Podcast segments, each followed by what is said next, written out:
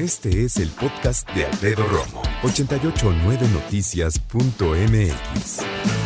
El Consejo Nacional de Evaluación de la Política de Desarrollo Social, mejor conocido como el Coneval, informó mediante resultados del índice de la tendencia laboral de la pobreza para este primer trimestre del año que la población cuyos ingresos, o sea, el sueldo que recibe no le permite cubrir el costo de una canasta básica para comer, aumentó.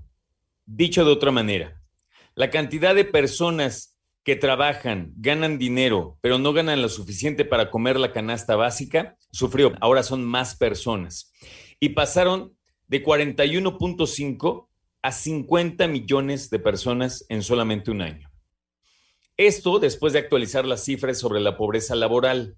Acuérdate de este término, pobreza laboral. Lo hemos platicado de unos meses para acá, pero el punto es la cantidad de personas que trabajan, ganan dinero, pero no lo suficiente para poder comer decentemente una canasta básica. Entonces, este organismo, el Coneval, dice que este incremento afectó con más fuerza, obviamente, a las personas más vulnerables y que estas cifras indican que entre el primer trimestre de 2020 y este de 2021, este último año completito, la pobreza laboral pasó de 35.6 a 39.4%, lo que equivale a un incremento de 3.8%. Pero este 3.8 estamos hablando de cientos de miles de personas.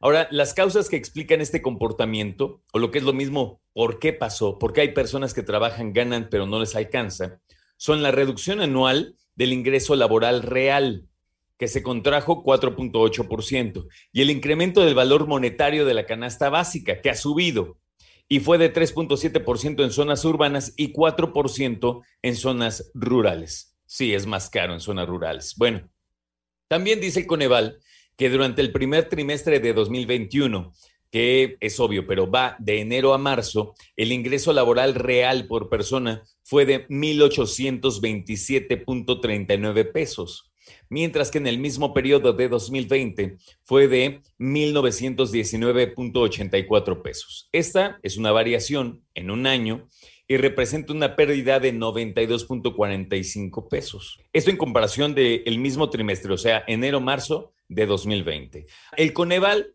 también dice que, claro, existe la pobreza laboral, pero aumentó en 26 de los 32 estados del país y se concentró principalmente en zonas urbanas en donde se disparó del 31.7 al 36.4%, mientras que en las zonas rurales pasó de 48 a 48.9%. Esto quiere decir que la cantidad de personas que no ganan suficiente para comer bien creció dentro de las zonas de las ciudades, en las zonas urbanas de la República, en las zonas rurales también creció, pero no tanto. Ahora, checa, las entidades que sobresalen en todo esto, la Ciudad de México con 14.9%, Quintana Roo 10%, Baja California Sur 8.3% y Tabasco también está por ahí con 7.1%. Ahora, ¿qué estados presentaron una disminución en el porcentaje de la población que no puede adquirir? Esto dicho de otra manera, ¿qué estados disminuyeron la cantidad de personas que no pueden comprar la canasta básica? Le fue mejor a Zacatecas, a Nayarit, a Chiapas, a Oaxaca, a Tamaulipas y a Campeche. Entidades con mayor cifra de población en pobreza laboral, y aquí obviamente discrepan, ¿no? Pero dicho de otra manera, estos son los estados en donde tiene la mayor cantidad de personas que trabajan, ganan dinero y no pueden comer decentemente, no pueden comprar su canasta básica. Chiapas tiene más del 65%, Oaxaca de su población, ¿eh?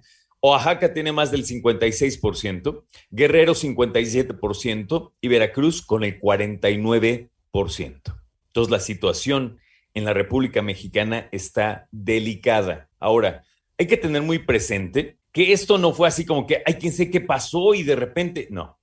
Venimos de un 2019 que estuvo tremendo para México, en donde muchos especialistas dicen que la República Mexicana creció 0%, no creció. Aunado a una gran parte del 2020, son cuatro trimestres al año. Tres trimestres de 2020 estuvimos confinados y además el movimiento económico en la República y en el mundo estuvo prácticamente muerto, ¿no?